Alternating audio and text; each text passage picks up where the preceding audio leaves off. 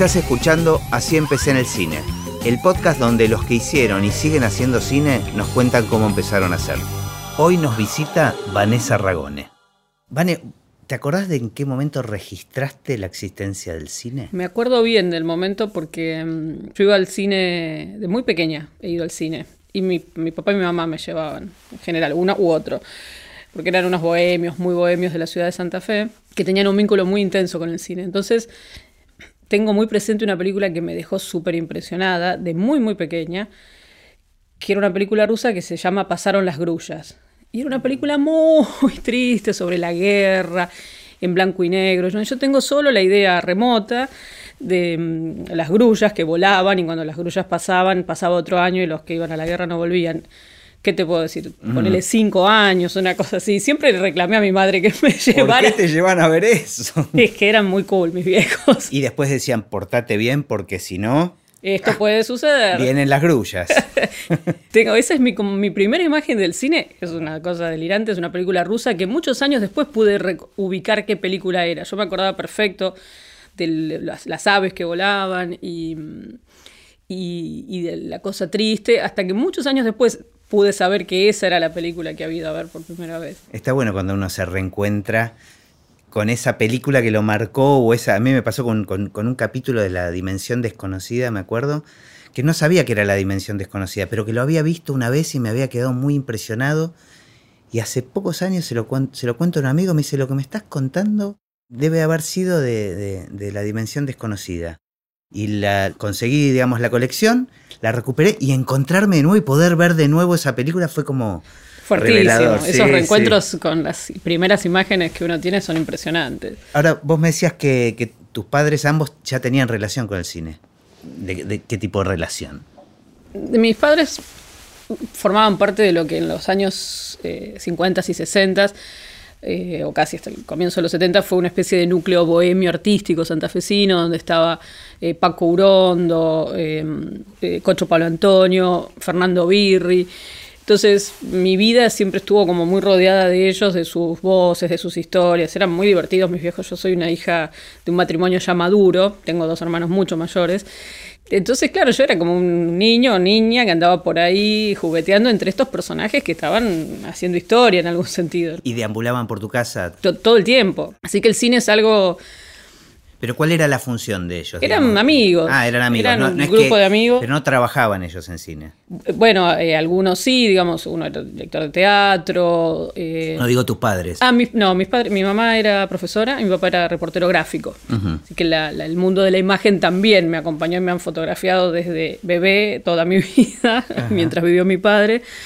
Entonces la actividad cultural de, todo tipo estaba muy presente en mi casa. Entonces ir al cine era una cosa muy habitual, ¿no? Eh, y, era, sí, era como el, plan de familia, digamos, no, no eran, éramos una familia un poco fuera de lo normal, en el sentido de que mis hijos eran grandes, eran muy divertidos, hacían su vida, ¿no? eran, eran, súper permisivos, yo vivía muy cómoda, y entre esas curiosidades el ir a, ver una peli con papá o con mamá era muy habitual.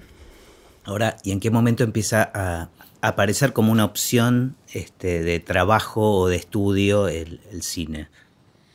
Y hacia el final de la secundaria, eh, yo también en el mundo bohemio en el que me crié, em, en un momento me fui a vivir a Bariloche, porque mi hermano mayor, que es muchos años más grande que yo, estaba viviendo en Bariloche, y entonces, bueno, a mis padres les pareció que estaba bien que cambiara de, ambiente, que yo, les parecía que en Santa Fe me aburría, me mandaron a, me dijeron, ¿no te querés ir a Bariloche de vacaciones? Y me fui con mi hermano y me divertía tanto Bariloche que me quedé y terminé mi secundaria allí. Y fue también otra super experiencia. Este, o sea, vivías con tu hermano. Vivía con mi hermano y un sobrino que es casi de mi edad, un poquito más chico que yo, pero hijo de ese hermano. Entonces éramos los tres en Bariloche, en medio de un grupo de gente muy divertido. Mi hermano tenía una galería de arte, era como, estaba todo bien, ¿no? Nos la pasábamos muy bien. Yo siempre fui muy organizada y muy auto era buena chica, digamos. No, no tenía, no, no, se preocupaba mis padres por. No, er, eras una, una, adolescente problemática. Para nada, nada. Fui escolta de la bandera, incluso allí, digamos, estaba todo bien. Em, y cuando terminé el secundario, pensé en estudiar filosofía, que era una cosa que me interesaba y me sigue interesando mucho. Eh, tuvimos un suceso familiar muy triste en ese momento, entonces yo volví a Santa Fe con mis padres un año para acompañarlos y en Santa Fe no, no había donde estudiar filosofía. Y ahí me reencontré con el Cineclub Santa Fe, con la gente que yo ya conocía y que un poco había perdido en estos dos o tres años de vivir en Bariloche, y me picó el interés por el cine. La Escuela de Cine de Santa Fe en ese momento todavía no existía, la histórica Escuela de Cine que había fundado Birri se había desarmado en la dictadura, entonces tampoco había cómo estudiar en Santa Fe.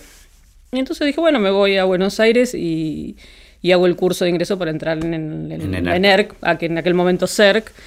Eh, y estuve un año entero, porque era un curso de un año. Y también en esa época era muy restrictiva la, entrada. Mira, eh, era una cosa de locos. En esa época éramos 900 aspirantes para 16 lugares.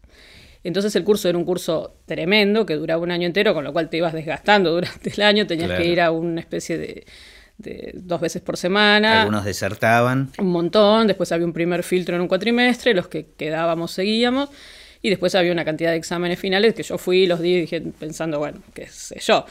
Y me volví a Santa Fe en diciembre de ese año pensando, no, no es fácil entrar, pero felizmente entré. Y ahí. Bueno, se repetía lo de la alumna aplicada. Sí, sí, sí, siempre fue muy aplicadita. bueno, creo que ya, vamos a ir llegando, pero son características muy prometedoras para una productora, ¿no? Y es algo que nunca me imaginé. Eh, yo empecé en la ENERC, en el CERC de aquel momento, estudiando fotografía. Y me interesaba mucho la dirección de fotografía y de hecho hice la fotografía de los cortos de mis compañeros de la camada. Pero ya tenías una relación con la cámara fotográfica al menos, o sea, ¿te dabas maña? ¿Te interesaba eso? Sí, claro, como mi papá era reportero gráfico, mm. de chiquita, digamos, convivía con las Leica, las Nikon, las Canon, y mi papá a los 12 me regaló mi primera cámara, entonces sí, siempre fui muy... Este, muy cercana al equipamiento. Y revelabas en tu casa, todo Hacíamos todo. Claro, cosa divertida en casa, en el diario con mi viejo el em, laboratorio era una cosa extraordinaria, ¿no? Mágica. Sí, esa era la palabra, ¿no? lo sigue siendo. Lo sigue siendo, es algo extraordinario. Eh, entonces, mm, naturalmente pensé en estudiar foto. Y no tenía en mente ser productora. Sin embargo, alguna cosa me llevó a eso. ¿eh? Eh, empecé, gané un historias breve, la historias breve cero. Ajá. ¿Hubo un cero? Hubo un cero. Este, de hecho, en ese cero se hizo un corto de Christian Bernard, un corto de Julia Solomonov, bueno, de varios directores de los que somos más grandecitos. Eh, y nosotros hicimos, yo hice un, con una compañera de la ENERC, Mariela Yeregui, un mediometraje docuficción sobre Alejandra Pizarnik, que se llama Vértigos o Contemplación de algo que cae que es una cosa muy linda y muy original en su momento, porque tenía partes ficcionalizadas, mm, entrevistas, y de hecho se estrenó en hebraica y lo presentó la María Luisa Bemberg, y fue todo un evento muy alucinante en los años noventa y pico. Y ya para hacer ese corto, un poco que tomé la decisión de producir, ¿no? Éramos dos directoras, pero pero bueno, había que hacer un montón de trámites en el instituto, como siempre. Me, da la sensación, habiendo charlado también con otros productores, que al final es como que cae en, la, en, quien tiene las condiciones naturales, ¿no? Porque en general los que, los que se ponen a estudiar cine, ninguno piensa en ese momento en quiero ser productor de cine, ¿no? Eh, con seguridad es así, porque además es difícil imaginar qué es ser productor de cine, o por lo menos en mi generación era muy confuso. Ahora en todo caso hay una actividad clara de la producción, un perfil del productor, hasta se estudia producción. En ese momento el director, el productor, un poco que para poder hacer tus películas o tus proyectos tenías que producirlos. Si querías, era muy difícil encontrar a alguien que viniera a hacerlo por vos. Claro. Eh, y una naturaleza personal ordenada y, responsable, digamos. Imposible eludir. Me fue metiendo ahí. Uf. Eh, pero siempre lo he hecho con mucho placer y gusto. No, no lo decidí, lo fui decidí, me fue llevando la, vida un poco, ¿no? ¿Lo fuiste encontrando o te fue encontrando a vos? Sí, se fue cruzando en mi camino. Después de hacer la película de Pizarnik, yo produje, dirigí, produje muchos documentales en comunidades aborígenes y también no había nadie que lo hiciera por uno. Claro, en el documental más que nada, ¿no? También. Es un comienzo extraordinario para un productor, ¿no? Porque te encontrás con, como con situaciones eh, creativas muy interesantes y a la vez tenés que hacerlo por tu cuenta, digamos. Entonces, em, ahí se fue armando como una especie de base de, un cierto conocimiento ganado en la práctica ¿no? de, la producción. Y, y, después creo que una película me llevó a producir un proyecto, digamos, de película me llevó a empezar a producir largometrajes de ficción y ahí ya mi vida tomó otro, otro camino. Ahí ya se definió. No, pero yo creo que, que es súper este, rico de repente, y no sé si es el caso de la mayor parte de los productores, haber pasado por la dirección primero. ¿No? Es como, es como un lugar, es como entender un lugar de otra manera, ¿no? A mí me, me resulta muy útil tener también mis, mis intereses en la dirección que siguen vigentes y yo hago siempre, siempre que puedo hago un documental, tengo un proyecto de largo, porque mi lectura de los proyectos eh, es una lectura que excede lo productivo. A lo mejor no soy la productora más ahorrativa, ni la más práctica, ni la más em, que tiene las riendas agarradas, sino más bien soy una productora. Sí, con más empatía con un director. Abierta a los proyectos y tratar, a, tratando de que esos proyectos se den más fluidamente en lo que el director necesita, ¿no? Entonces, y siempre me ha pasado lo mismo, digamos, siempre digo que yo más que ahorrar plata sé, sé cómo conseguir plata, porque siempre me piden más. Claro, claro, tu trabajo es ese, ir por más. Lo veo un poco así, digamos, sí, y e, es lo que me, gratifica más, digamos, siempre toda la parte de no, esto no se puede hacer, todos los no me cuestan más. Recién antes que empecemos a grabar me, me hiciste un comentario sobre este eh, la imagen que tiene todo el mundo de un típico productor que, con la cual vos no te identificás. ¿Tiene que ver con esto que me decías recién? O... Tiene que ver con la idea de que el productor es una persona, una especie de empresario de los números, digamos, y eso ni yo soy así, ni la gran mayoría de los productores que conozco, nacionales y extranjeros, son unos tipos con habanos, viste que yo creo que hay una fantasía de que el productor está fumando unos habanos y tomando champán mientras gana las fortunas y no sé qué, y arruina la vida de todo el mundo. Y una planilla Excel. la gente que yo conozco en mi, en mi ámbito, digamos, mis colegas productores y productoras, somos personas eh, en general muy interesadas en los proyectos, con un, con un nivel de, de participación mucho más grande que lo económico financiero en las Sí, más conectado con lo artístico. Es que en general yo personalmente sería incapaz, no sé, porque trabajar hay que trabajar, pero quiero decir, me cuesta mucho entrar en proyectos con los que no tenga un feeling artístico, digamos, creo que también en un productor uno puede ver una obra, así como en un director uno dice su obra, lo que uno decide producir o no, más menos, digamos, también habla un poco de una elección, de un criterio, de, de unas ciertas búsquedas, ¿no? Volvamos al, caminito. Entonces, este, en ENERC empezaste a, producir y a dirigir y, te fuiste para el lado del documental, era lo que más te interesaba. Sí, siempre me interesó mucho el documental y se lo debo a Birri, por supuesto, que, es como un documentalista que lleva en mis venas, y, a un grandísimo profesor que tuve en ENERC, que es Carlos Echeverría, que es un gran, gran documentalista actual, digamos, un tipo increíble que nos hizo ver el documental con, con otros ojos. Y también se lo debo mucho al grupo Cineojo, a Carmen Guarini, a Marcelo Céspedes. Yo me, encontré con Carmen en el Festival de La Habana, yo llevando mi peliculita de, de Pizarnik y Carmen de jurado de otra sección. Y, yo tenía gran admiración por lo que hacían ellos, habían hecho Hospital Borda, un par de documentales que me habían impresionado mucho, vistos también en el Cineclub Santa Fe. Y nos hicimos muy amigas en ese momento y, y entonces, tiempo después, ella me invitó a, trabajar en Cine Ojo y fue una experiencia extraordinaria. ¿Y cuál, considerarías o cuál sentís que fue tu primer película?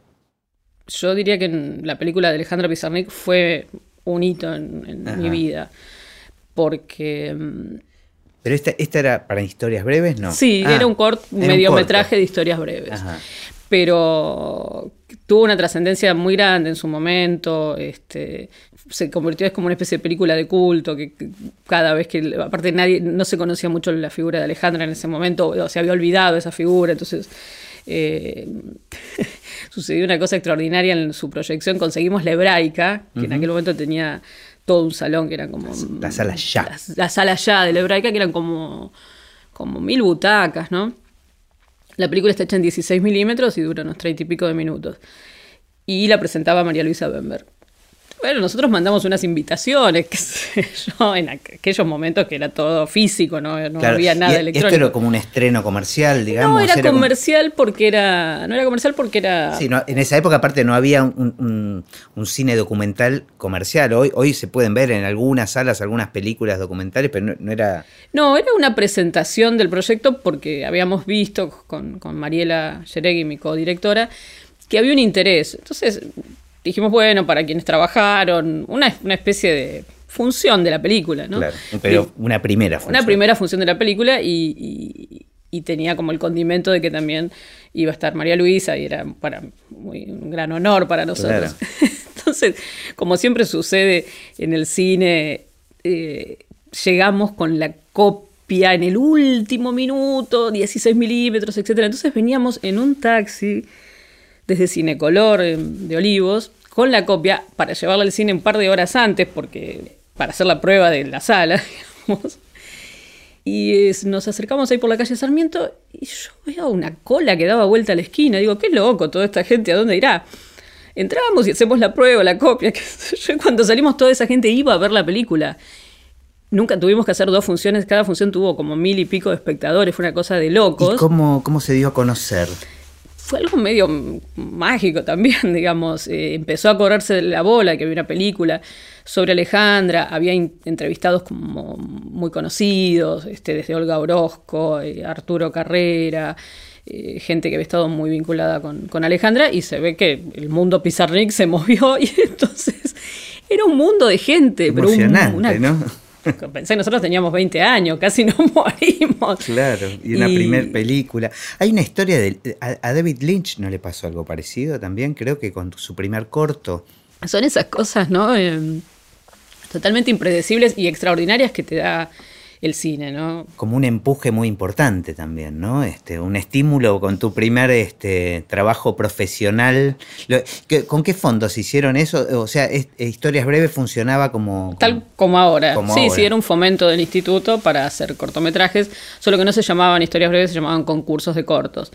Después en la historia de historias breves quedó como la historias breves cero, porque fue el primero. ¿Y, y esta presentación se hacía junto con otros cortos o eran cada uno in- individual? No, era solo la nuestra y Ah. era una característica particular porque como nosotros, uno podía hacerlo en 35 milímetros y que durara 10 minutos o hacerlo de 16 y que fuera más largo. Entonces nosotros teníamos un formato raro porque nos había quedado como de media hora porque era una historia más larga. Y mm, fue una cosa extraordinaria. No sé si te acordás que había una, una columna del diario Clarín de Laura Ramos que se llamaba Buenos Aires me mata, que era una columna que Sí, salía los viernes, sí, que era sí, me acuerdo. el suplemento sí, si no recuerdo mal, que era de, de las, las- las vivencias del mundo en Buenos Aires. Y aparecimos en el Buenos Aires me mata, pero todas cosas que ni supimos cómo sucedieron, digamos, fue totalmente extraordinario, ¿no? Y nos salimos riendo de ahí diciendo, bueno, ahora qué nos toca después de esto, ¿no? Y, y la película quedó como en cartel. No, no porque eran funciones especiales. La película después se fue viendo en distintos, después fuimos a festivales, se fue viendo en algunas proyecciones específicas. Pensá que era 16 milímetros, Claro. tampoco era tan fácil Claro, encontrar seguir. salas. Claro. Y, y después siempre fue convocada a todo evento que tuviera que ver con Pizarnik, a todo evento de poesía, digamos, y ha tenido una circulación eh, muy grande eh, vinculada con el mundo de, de la poesía y del arte, ¿no? Y a ustedes las conectó también con el mundo de los festivales, ¿no? También. Y así fui, así fui a, a La Habana, fui a Trieste, esa película me llevó a muchos lugares. Digo, fui porque mi codirectora Mariela se fue a vivir a- al África por varios años Ajá. y se quedó. En el África ya volvió, pero Mira. todo el periodo como de distribución y de movimiento de la película me tocó básicamente a mí y fue una experiencia hermosa para alguien que recién empezaba. Ahora vos decís que, que se hicieron la pregunta ¿y cómo seguimos? ¿Y cómo siguieron? Bueno, Mariela dijo en la cumbre de la ola me retiro. Muy bien. y se fue con su marido hasta al África y ahora es una extraordinaria artista digital que es la directora de la carrera de artes digitales del UNTREF. Este, así que está aquí haciendo cosas alucinantes. Y mm, yo seguí trabajando. eh, en ese momento yo trabajaba en Historias de la Argentina Secreta, que era un programa de Me televisión acuerdo, me acuerdo perfecto. documental y era realizadora de historias de la Argentina, entonces viajaba mucho por todo el país recogiendo historias. Y ahí estabas como realizadora, digamos, ejercías la producción inevitablemente. Sí, era un mix realización-producción, porque éramos un equipo de dos que viajábamos, camarógrafo, sonidista y un realizador productor, digamos. Entonces fue una lindísima experiencia también de un par de años de hacer una cosa también impensable para mi edad, el hecho de ser mujer en los 90, te diría. Eh, y me hizo conocer el país entero y historias maravillosas. Entonces, bueno, yo seguí trabajando en historias y seguí produciendo algunas cosas de amigos, ¿no? Y algunos cortos de gente que había estudiado conmigo, cada tanto seguía haciendo este tipo de producciones. O sea, vinculada con, con tu camada. Este. Claro, exactamente, sí, vinculada con mi camada siempre, digamos, y sigo vinculada con mi camada ya grandes. Los que terminan las carreras son camadas que quedan muy vinculadas, ¿no? Es como muy fuerte. Sí, es que compartís mucho, ¿no? Eh, desde lo creativo, eh, desde lo vincular, el tiempo, ¿no? Porque estás todo el día ahí, más tus prácticas. Es intenso, yo sigo vinculada con la escuela como docente además, entonces este, tengo ahí mi familia NERC que es enorme. Claro, claro. Creo que además el hecho de, que el cine sea una experiencia tan colectiva eh, vincula a la gente de una manera muy particular. Eh, que tal vez otras actividades no, no lo permiten, ¿no? Eh, compartir un trabajo así. Yo creo que es eso, que, es lo colectivo, y también es que uno está en periodos determinados de tiempo trabajando con otros. Entonces son esos periodos en que te, se te arman unos, romances, ¿no? en un sentido figurado, pero muy fuertes, porque además tiene un límite, ¿no? no te imaginas que vas a estar toda tu vida haciendo una película. Entonces esos momentos donde también está lo creativo, lo personal, el ego, digamos, tantas cosas que se juntan ahí, hacen que sean siempre muy intensos los procesos cinematográficos. Y de repente apareció la ficción. Alguien te agarró y te metió en la ficción. Y en esa vinculación con mi camada, yo fui siempre muy cercana a Julia Solomonov, que, es una directora que admiro infinitamente y mm, que también le había, había hecho una historias breves cero con, con otra otra historia muy preciosa de, ficción. Y mm, después de ese primer corto, Julia siguió filmando cortos, ella claramente decidida a ser directora, digamos. Eh, y yo entonces, entre medio de todas mis actividades, le produje un par de sus cortos, que eran también maneras de, inteligentes, sin duda, de presentarse en sociedad, ¿no? porque Julia también tiene un corpus de obras que empiezan desde sus cortos y que uno las ve y dice, ah, acá hay un director, ¿no? Y éramos todas muy chicas, porque son, ahí te estoy hablando de veintipicos, ¿no? 24, 23, 25. Produje sus cortos, siempre muy, muy feliz de trabajar con Julia.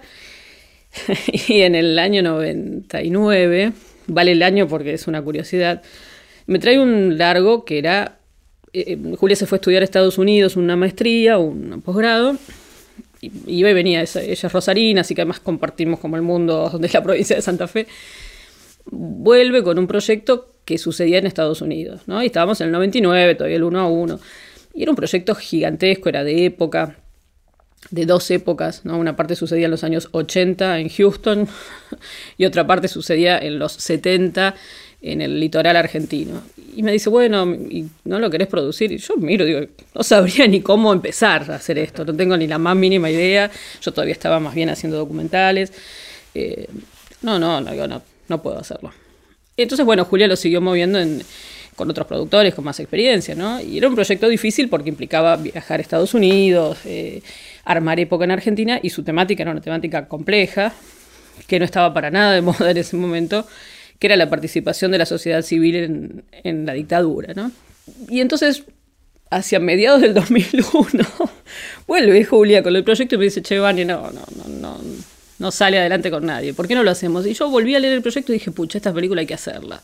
Aparte un contexto dificilísimo, porque digamos, era plena crisis argentina. Tremendo, ¿no?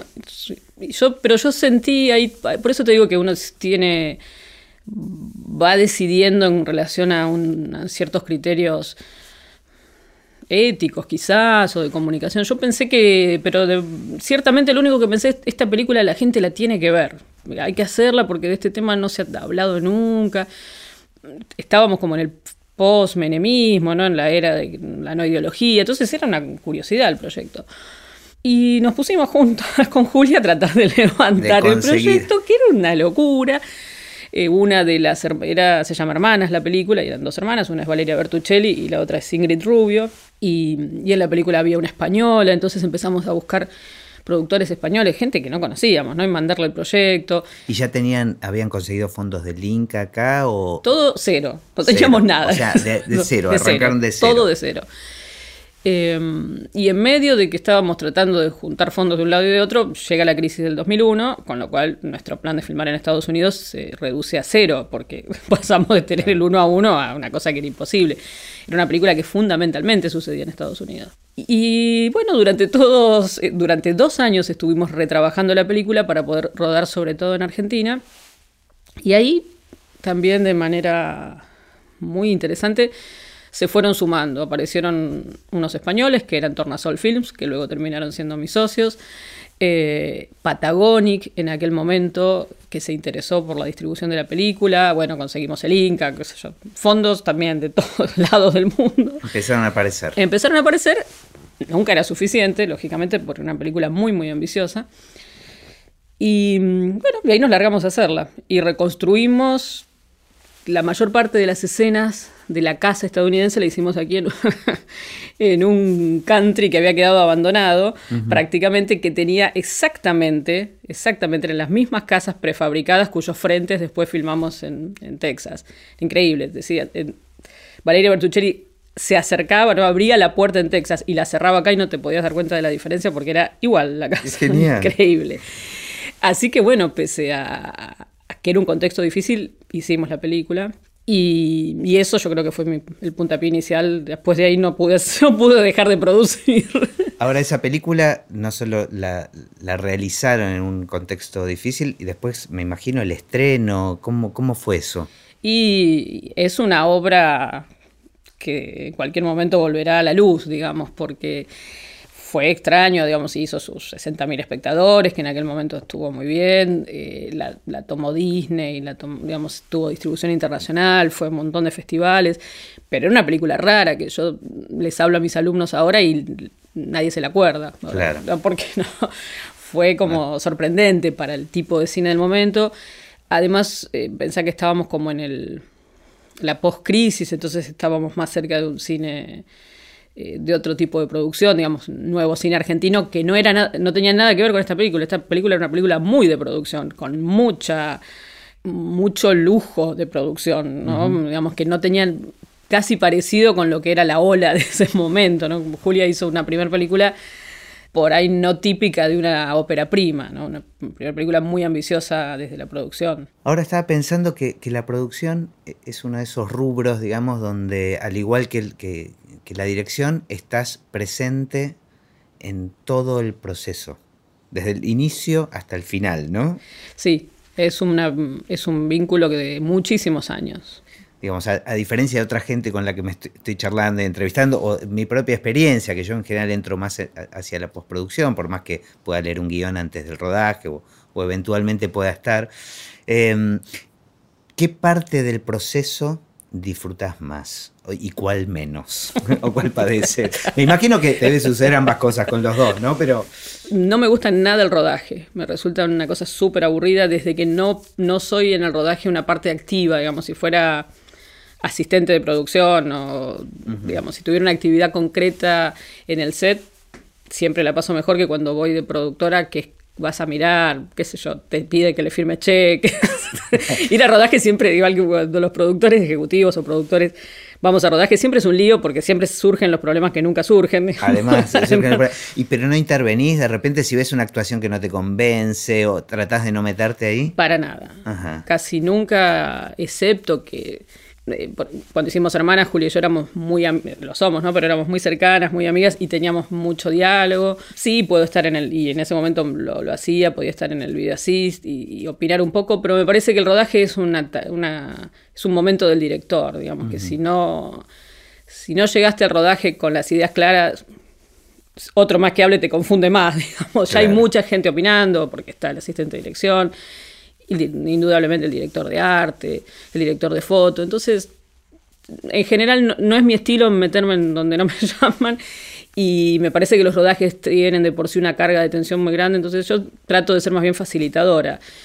Si veo algo que me parece espantoso, pero prefiero ver los, los materiales del día antes que estar en el rodaje. Puedo colaborar más diciendo, che, por ahí falta una toma o quizás por qué no se rehace alguna, que en el momento que sabes o sabemos los que, los que estamos en set a veces que son momentos muy tensos, no, no se aporta mucho, por lo menos yo no siento que aporte mucho. Mis momentos preferidos siempre son el desarrollo, el desarrollo de los proyectos me encanta, eh, ahí sí siento que puedo aportar. Eh, la elección del casting es algo extraordinario porque te reís y pensás los delirios más grandes del mundo, y siempre es muy divertido poner rostros eh, en algo que, está en un papel, entonces me, gusta mucho y suelo ser muy intensa en mis devoluciones de guion, digamos intensa en el sentido de que lo hago con... Entiendo que las películas son de los directores y, que los directores y las directoras tienen que hacer su camino, pero yo ahí en, la, en la etapa de, de desarrollo participo mucho. Y el montaje me encanta. Si pudiera dedicarme solo a la etapa de postproducción, con gusto lo haría. Me encanta ver los materiales, eh, me encanta hacer mis devoluciones sobre los cortes. Eh, y en general siento que suelen ser eh, útiles. ¿Y con los rubros técnicos cómo te llevas? Creo que bien. pero digo, hay, que preguntarle a los técnicos. No, no, está bien, pero digo, ¿qué te pasa a vos? Digo, disfrutás más, así como, como el casting, pero no sé, con el vestuario, con la fotografía, digamos, hay algo, o sea, teniendo una experiencia con, fotografía, habiendo estudiado eso, ¿cuánto te involucras, por ejemplo? No, bueno, foto y arte son dos rubros en los que me involucro mucho siempre que puedo, digamos, pero tampoco es que sea tan fácil, porque cada jefe de equipo eh, tiene sus ideas muy claras, pero en el momento de la preproducción participo mucho, eh, en general en todos los rubros. Poner el vestuario es algo que nunca entiendo y que sé que quien lo haga, no le tengo que decir nada porque seguro lo va a hacer bien, no creo que pueda aportar mucho. Sí en caracterizaciones generales, pero eh, como no soy una fanática del rubro vestuario, porque conozco menos, digamos. Claro, lo delegas, digamos, te este, entregas más. Pero sí interactúo siempre que puedo con fotografía y con arte. Y en la postproducción, después de un primer corte en el que nunca me meto, porque me parece que eso tiene que ser un, trabajo que, tiene que ser entre montajista y, director o directora, eh, también interactúo bastante, me encanta el sonido también, digamos, me parece que es esa otra dimensión de la película que solamente aparece en la postproducción. Eh, y me, gusta mucho todo el proceso, digamos, como la película se va corporizando. Y, después, el acompañamiento después de la película, ¿qué te pasa con eso? Y todo lo que es eh, exhibición y distribución me, me, gusta muchísimo, digamos, considero que es, digamos, después de la gestión de los recursos económicos para hacer la película, lo siguiente más importante que un productor debería hacer es conseguir eh, su lugar de, exhibición, de lanzamiento, de estreno. Eh, me siento siempre muy responsable de que la película se vea, a veces con más o menos suerte, digamos, a veces con más o menos recursos, a veces con más o menos éxito, pero no puedo imaginar una película que no tenga un público, ¿no? aunque sea el público que sea. ¿no? Este, entonces toda la etapa de exhibición para mí es eh, muy intensa, quizás es la que en donde más sufro porque es una tarea compleja porque tenés que interactuar con gente que también está más lejos de la película. A veces es una gloria, yo tengo, qué sé yo, relaciones de amor-odio con todos mis distribuidores en general, relaciones de odio-amor con la mayor parte de los exhibidores,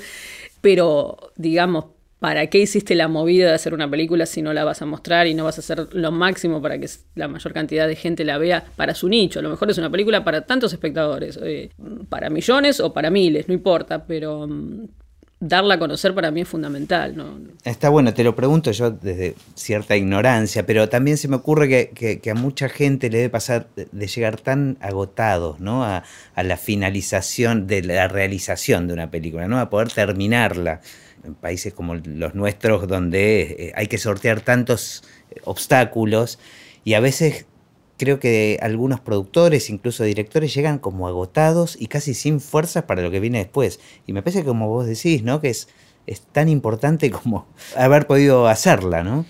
Es que sí, las dos cosas. En general se llega sin fuerzas y con pocos recursos.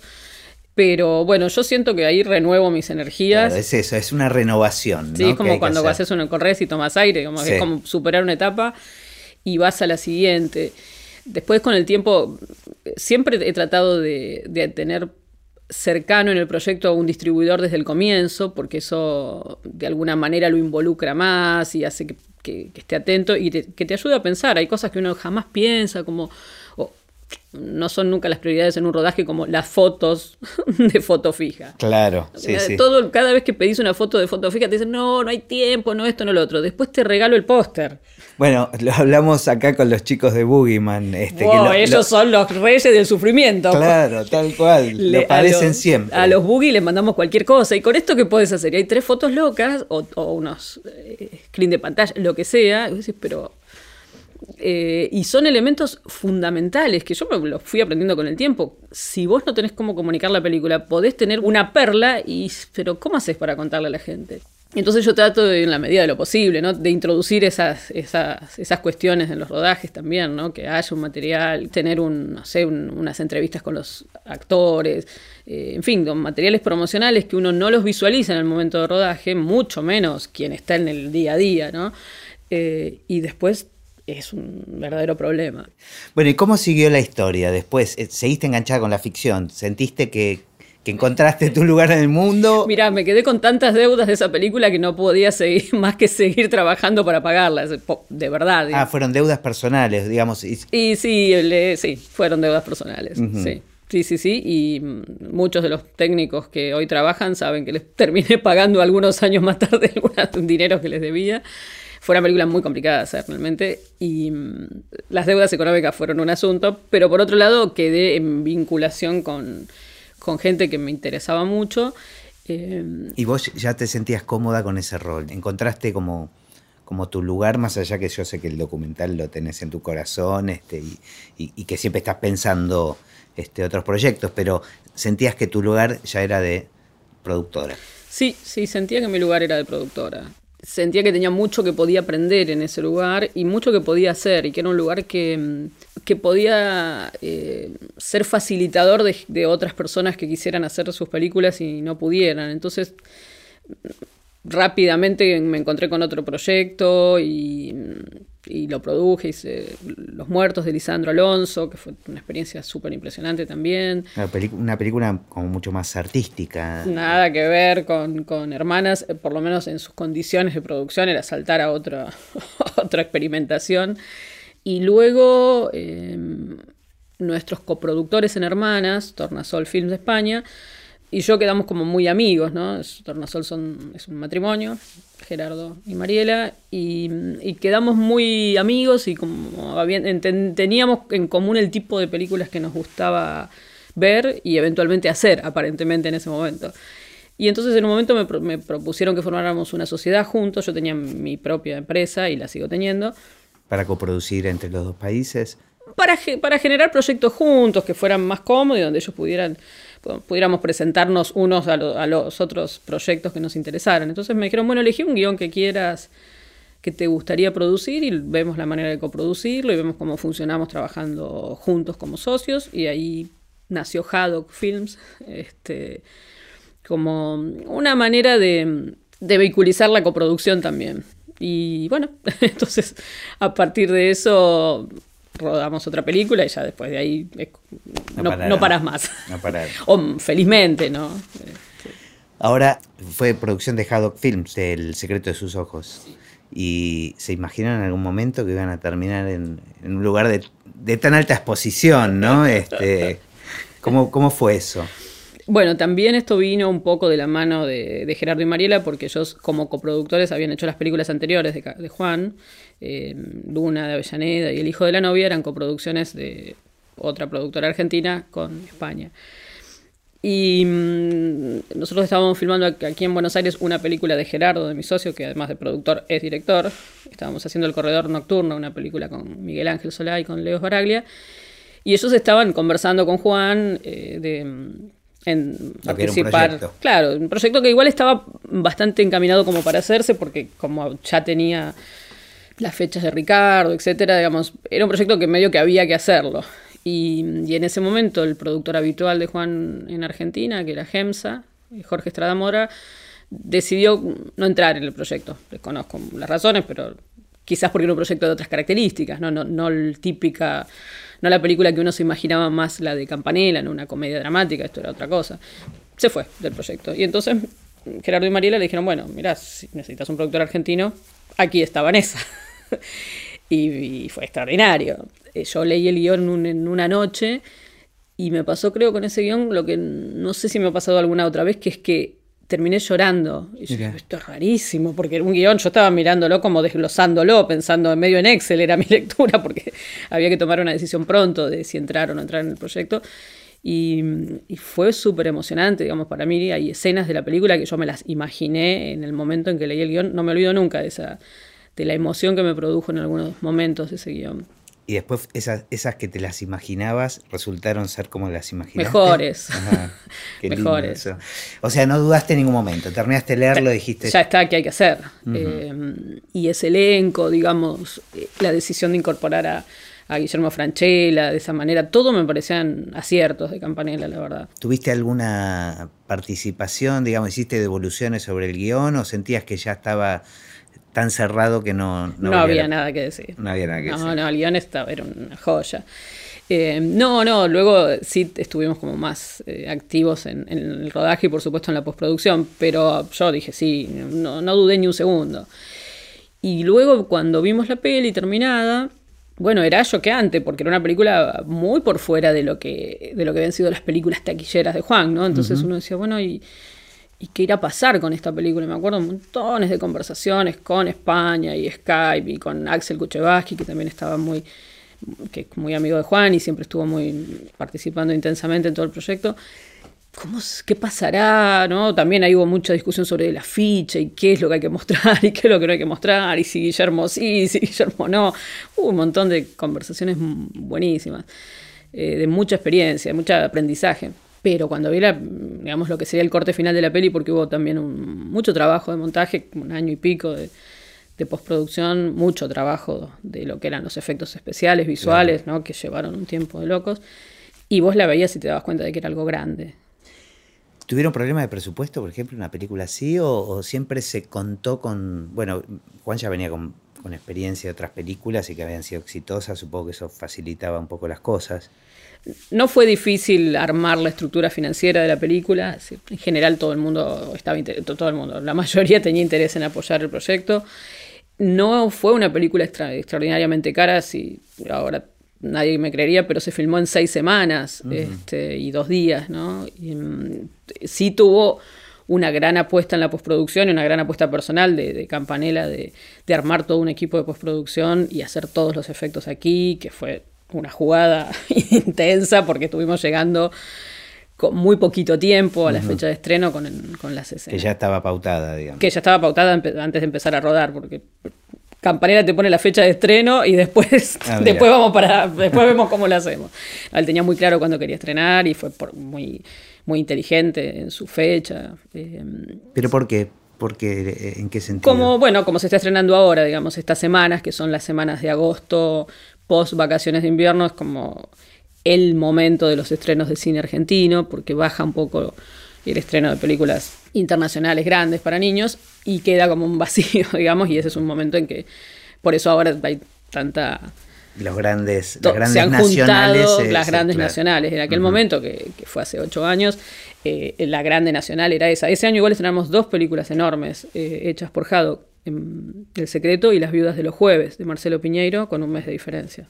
Así que fue impresionante la, sensación en un momento en que la gente recién estaba reconectando con nuestro cine, porque estábamos justo en un momento en que la asistencia del público al cine argentino había bajado mucho, ¿no? Como un poco pensando en esa cosa de no, no se escucha bien, es aburrido.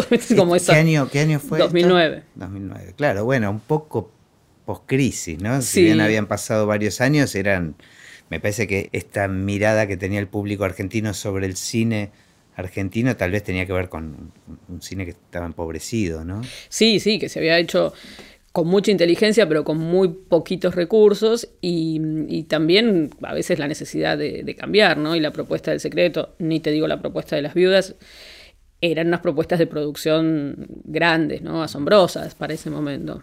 Eh, y hubo ahí una reconexión muy intensa. La, la, la, asistencia al cine argentino empezó a subir ahí en ese año y nunca más dejó de subir, digamos. Empezamos como, estábamos como en un 7% de asistencia a ver cine argentino y ahora estamos en un 15, 16 y siempre fue progresivamente hacia arriba. ¿no? Bueno, y contame todo lo que te pasó con esa película, este, digamos, porque fueron muchas cosas.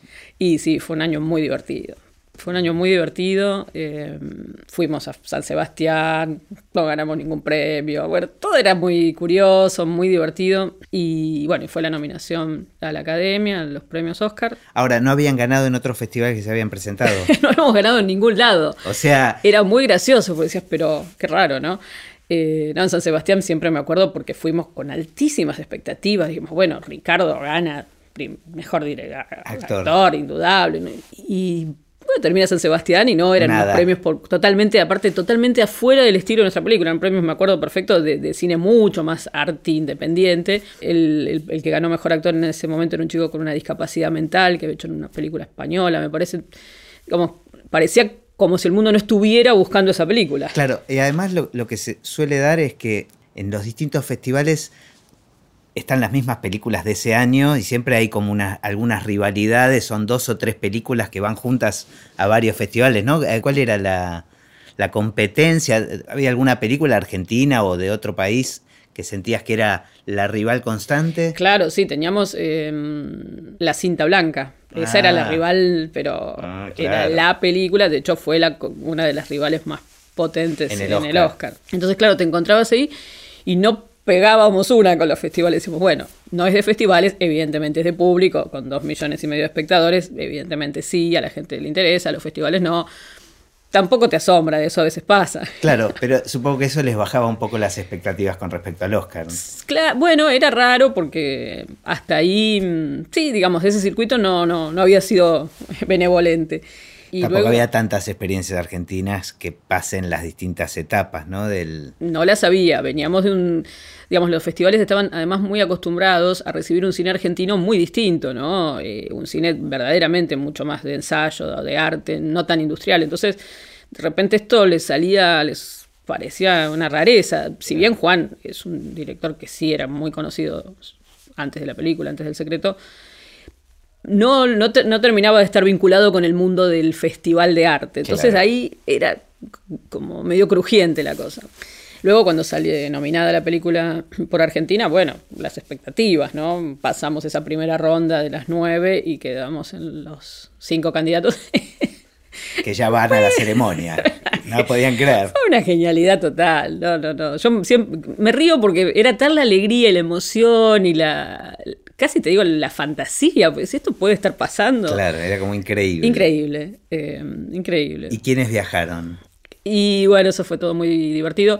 Viajamos muchas personas, era una delegación gigante, una delegación, todos nos pagamos nuestros pasajes y fuimos porque mirá si no ibas a ir. Ah, no te lo, no, la, la no, academia. Oscar no... te, la academia te da un gran abrazo y te da cuatro entradas. Ajá. Para la, entradas, no los este, nada, pasajes nada. ni los hoteles. Nada, absolutamente nada. Ah, mirá qué curioso. No, no, no, no. La academia ya es un honor que te, que claro. te nominen. Bueno, pero bueno, yo tenía la fantasía de que te invitaban, invitaban a tu familia, hasta primos segundos. Este, Cero nada. No, no, no, no, no. Te invitan a un delicioso cóctel uh -huh. y a unos eventos que son súper lindos, pero todos nosotros, los que fuimos de Argentina, de España, de todos lados, nos pagamos nuestros pasajes y era una, éramos una banda de, de amigos locos por, por Sunset Boulevard.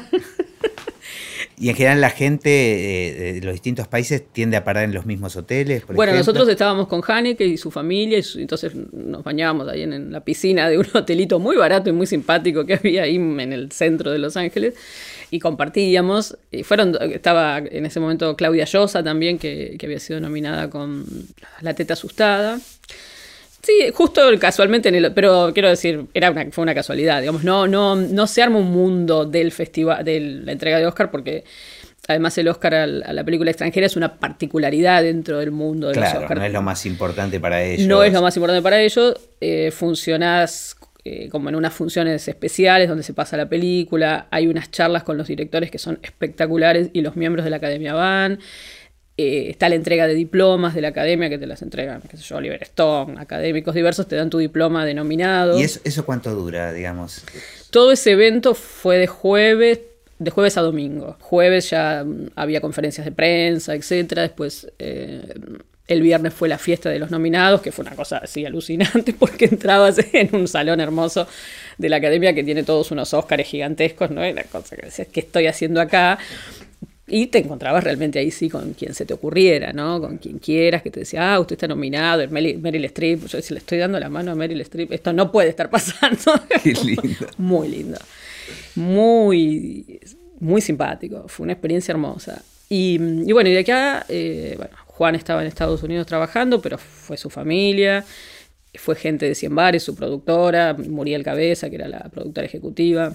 Dejado fuimos todos, los que pudimos, se juntó la- mi abogada, todo el mundo se juntó, se pagó su pasaje, vamos. Claro, que me imagino que ya la, la- la experiencia en sí misma, con todas las fantasías que, que- que despierta, debe superar a, a las expectativas tal vez de ganar o no. O sea, no sé cómo, cómo juega ahí el deseo de ganar. Es como que ya estar ahí es como muy increíble. Ya estar ahí es muy increíble y yo estaba segura que íbamos a ganar. ¿En serio? ¿Lo sabías? Sí, ¿Sen- tenía una- me, dio la impresión de que mm, hay un evento que, que fue el sábado a la mañana, que es este evento donde se reúnen, eh, hay un panel de los directores de las cinco películas nominadas con, con un experto que las ha visto y les hace unas preguntas muy interesantes sobre planteos de fotografía, dirección de actores, una, una cosa súper, súper interesante y es un salón para quizás mil y pico, dos mil personas, como un teatro que está en la academia.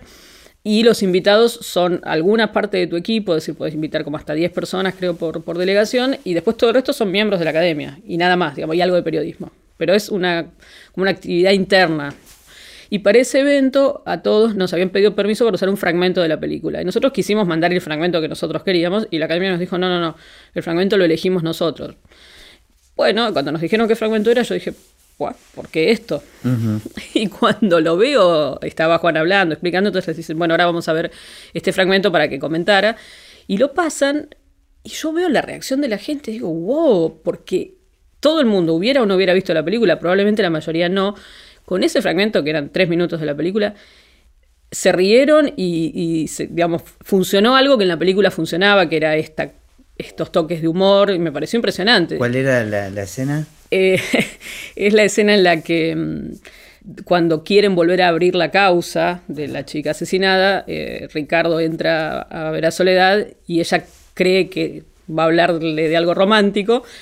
eh, y ella le dice cerrar la puerta, cierra la puerta y, él dice no, no, no, y aparece Guillermo porque le quieren hablar de la causa y ella dice, ah, no, deja la puerta abierta. Para mí no era en todo caso la escena. Claro. La gente la entendió perfecto, ¿no? Eh, perfectamente. Y hubo una, una corriente de, mucho, de mucha simpatía.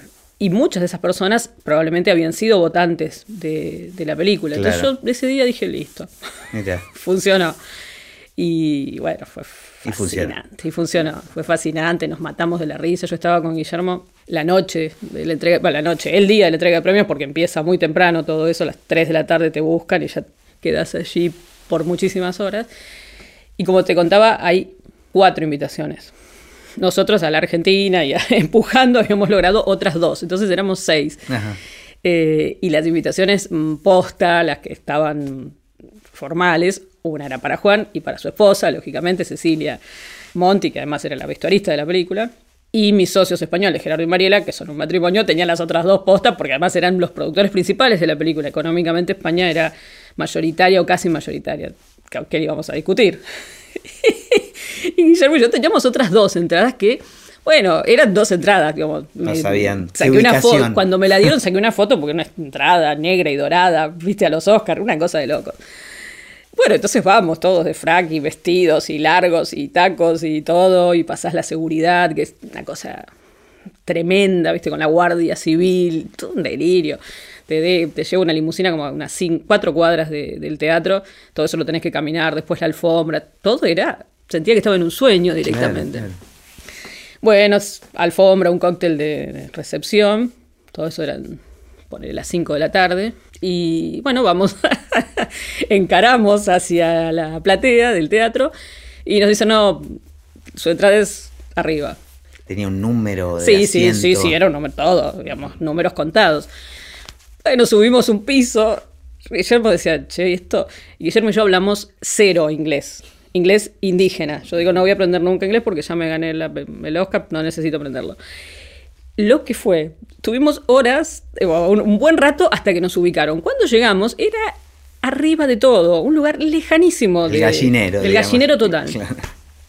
Guillermo se fastidió un poco. Me dice, bueno, mira, no, yo qué sé, yo me voy. No, le digo, estás loco, vamos a ganar, ¿cómo te vas? No, vamos a bajar. Yo, intentemos bajar. Entonces nos pasamos mucho rato de la ceremonia intentando convencer a los de seguridad de, que del teatro de que teníamos que bajar. Y los tipos decían, ¿pero por qué? Porque vamos a ganar el Oscar. Los tipos se morían de la risa. Y entre la gracia que, natural de Guillermo, yo que ponía cara de, de perrito mojado, con los zapatos en la mano porque me dolían tanto los pies, mis tacos los uso muy poquito, con unas, unos vestidos y qué sé yo, y se nos cruzábamos con los que habían ganado el año anterior, que era mm, Quiere ser millonario, los indios. Ajá. Y nos decían, ay, van a ganar y felicidades. Y todo en unos eh, ingleses raros, digamos, Ahora, ¿y, y a dónde intentaban acceder? a la platea para poder llegar al escenario. Rápidamente, una vez que. que- Yo, por yo estaba, pero segura, ¿no? Yo dije, "Mira, Guillermo, no nos vamos a ir a ningún lado, vamos a lograr llegar a estar cerca del escenario. Mientras, le escribía yo por mensajes a Mariela, a mi socia que estaba en la platea, diciéndole, hace que nos abran, no podemos no estar, si ganamos no puede no estar Guillermo, es una barbaridad, bla, bla.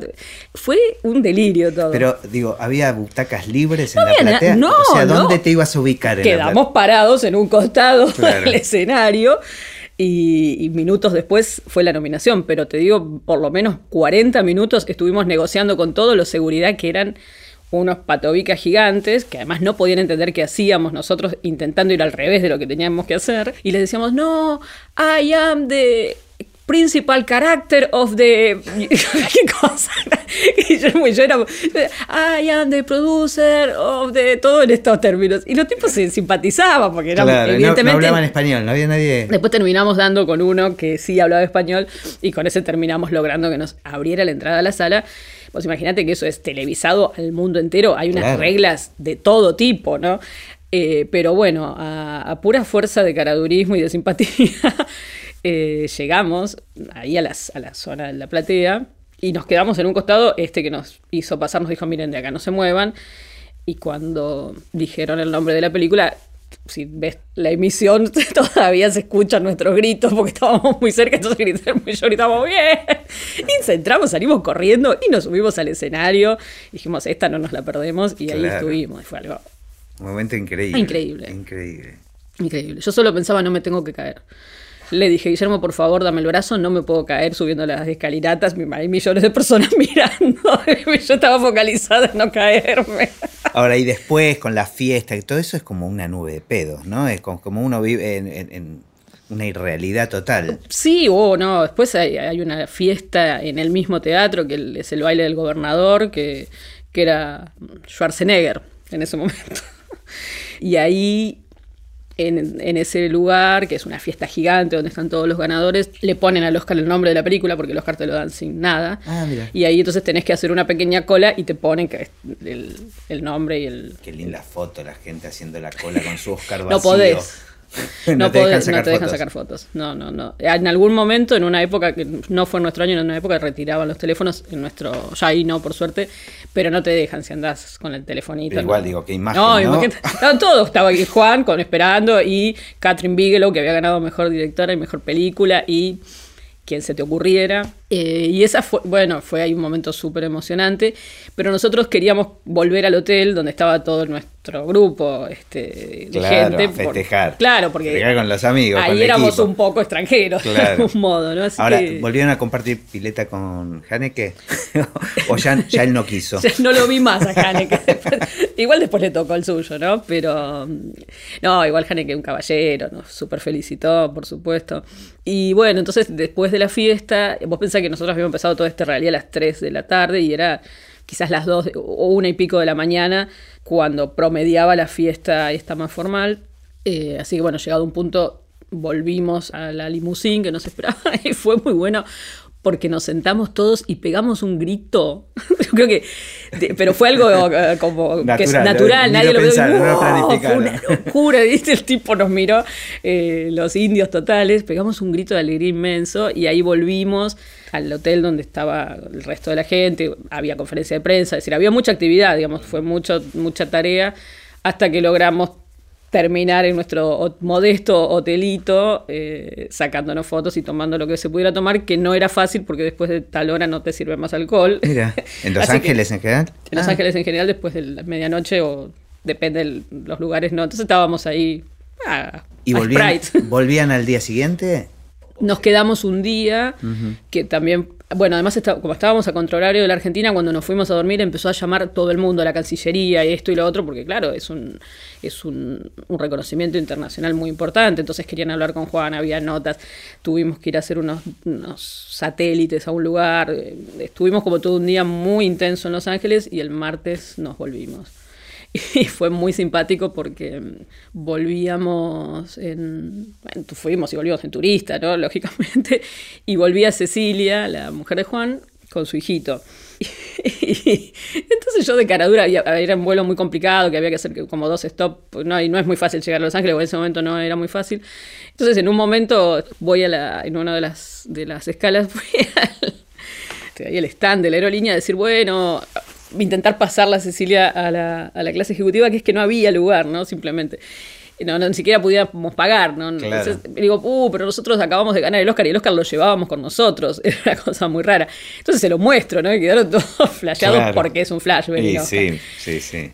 Y mm, bueno, nos dijeron, no, lamentablemente, no llegamos y cuando el, avión aterrizó aquí en, en, Ezeiza, el comandante dijo, bueno, aquí llegan los ganadores del Oscar, bla, bla, bla, y todo el mundo aplaudiendo, la cosa, todo el delirio seguía, ¿no? ¿Y cómo siguió para vos? O sea, obviamente que todo, todo es positivo y uno ve, eso este, y se, puede imaginar todas las emociones. Ahora, también se puede convertir como en, como en un peso, ¿no? Este, como una, una presión de alguna manera ¿Lo viviste de alguna manera así? ¿Sentiste algo de eso o, no? Personalmente no, porque mi ego lo tengo siempre muy bastante controlado. Entonces, e, en ese aspecto no, para mí todo fue positivo. Eh, me dio oportunidad de hablar con gente que antes quizás mm, yo no estaba en su radar, como productora. Eh, al año siguiente de hacer esa película hicimos una ópera prima de Miguel Cohen, otro tipo de película, digamos. Eh, ¿No sentiste que tenías que ganar otro ahora? Me encantaría, no te digo que no, con gusto, con gusto creo que estamos, que, podríamos ganar otro pronto, no, encantadísima de la vida, pero creo que es distinto para un director. Por, por, supuesto, el Oscar a Mejor Película Extranjera es un Oscar al director, en principio, ¿no? Entonces entiendo que eso puede hacer una cierta presión. Para mí fue todo extremadamente feliz, gracioso y positivo. Lo único que lamenté fue que mis padres ya no vivieran porque se hubieran sentido muy contentos y orgullosos. Pero no, no, nunca sentí presión. Eh, me dio libertad. Un día nos llamó Vigo Mortensen y nos dijo, ah, leí un guion de, tal eh, directora argentina, lo quiero hacer y lo pudimos hacer. y probablemente eh, el hecho de que hubiéramos ganado el Oscar sirvió muchas puertas. Indudablemente. Bueno, qué hermosa, hermosa experiencia. No te voy a pedir que me cuentes una anécdota ahora. y te conté la anécdota. Imagínate ahora decir, bueno, contame alguna anécdota con respecto al cine.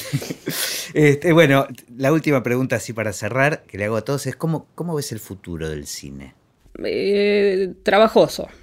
Veo el futuro del cine trabajoso no por el cine, sino por el, por el contexto. ¿no? Me parece que estamos en un momento eh, difícil de nuestro país, de nuestra región. Digamos, en, la Argentina y en la región, y te diría en España, digamos, eh, que son mis vínculos más comunes, Francia también, no hay ninguna manera de producir cine sin una asistencia pública importante y eso es claro y se ha sabido desde hace tanto tiempo y por eso existe el fomento cinematográfico en todos nuestros países ciertos gobiernos no son los más afines a, ese fomento y esto lo estamos viviendo, estamos, llevamos dos años de mucha parálisis en nuestra actividad y no porque no seamos este, creativos y busquemos las mil y una maneras de hacer cosas, sino porque una parte del apoyo es más reticente a ser dado o, o, es más complejo.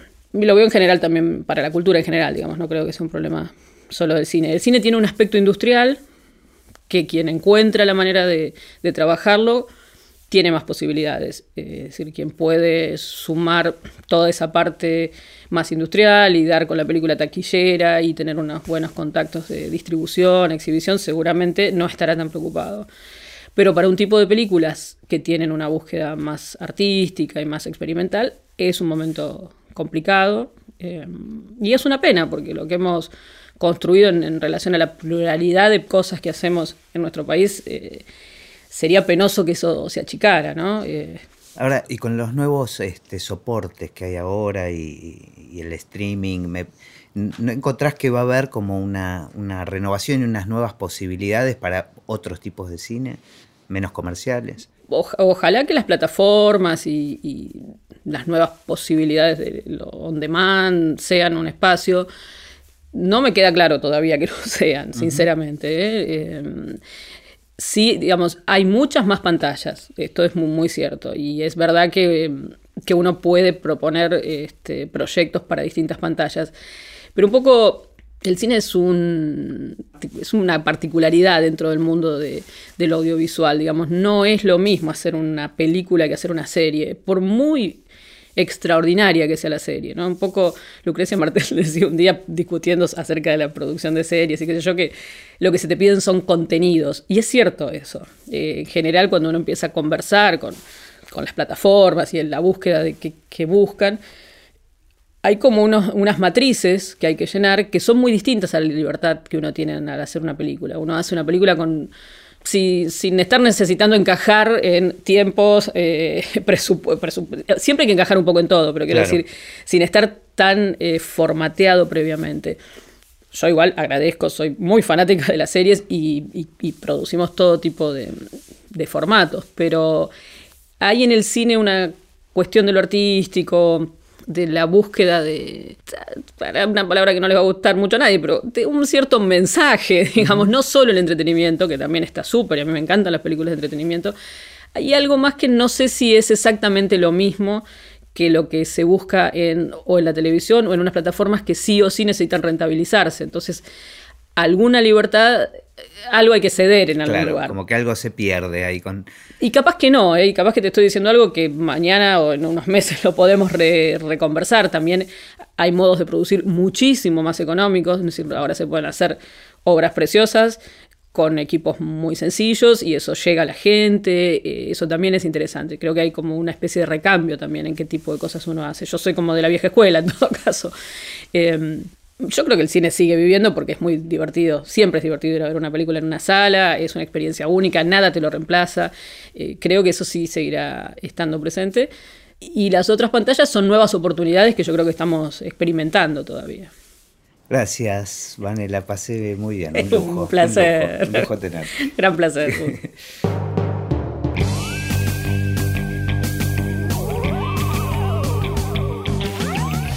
Y así terminó esta conversación de Así empecé en el cine. Mi nombre es Gustavo Pomeranek y espero que la hayan disfrutado al menos un poco de todo lo que disfruté yo. Recuerden que se pueden suscribir para escuchar todos los episodios que vamos subiendo en asíempecénelcine.com. También nos pueden buscar en Apple Podcast, en Spotify o en cualquier otra aplicación de podcast. Los espero en el próximo. Chao.